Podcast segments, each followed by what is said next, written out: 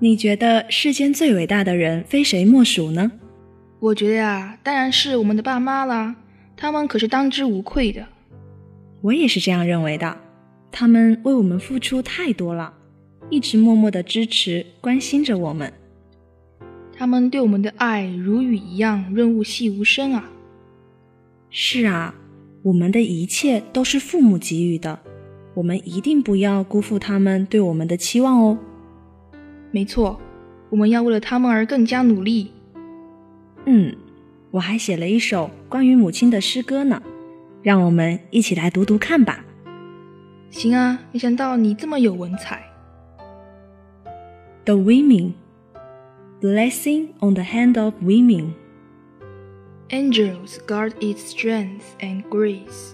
In the palace, cottage, hovel, oh, no matter where the place. Oh, that never storms assailed it, rainbows ever gently curled. For the hand that rocks the cradle is the hand that rules the world. Infancy's the tender fountain, power may with beauty flow. Mothers first to guide the streamlets, from them souls unresting grow, grow on for the good or evil sunshine streamed or evil heard. For the hand that rocks the cradle is the man. How divine your mission here upon our natal sod. Keep, oh, keep the young heart open, always to the breath of God. Our true trophies of the ages are from mother love impearled. For the hand that rocks the cradle is the hand that rules the world. Blessing on the hand of women, fathers, sons, and daughters cry, and the sacred song is mingled. With worship in the sky, mingles where no tempest darkens. Rainbows evermore are hurled. For the hand that rocks the cradle is the hand that rules the world.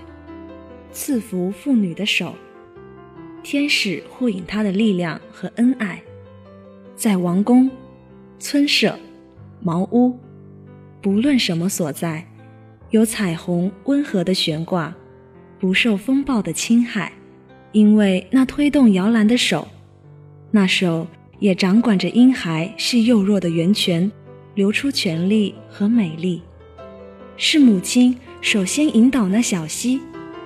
活泼的灵魂从那里长起，长成善，或长成恶，流送阳光，或流出暴力。赐福妇女的手，父亲们和儿女们呼求，这神圣的歌声与天上的敬拜汇流，在那里没有风暴阴暗，彩虹永远悬挂在上头，因为那推动摇篮的手，那手。也掌管着世界，永远爱着我们，与我们同在。我爱你们。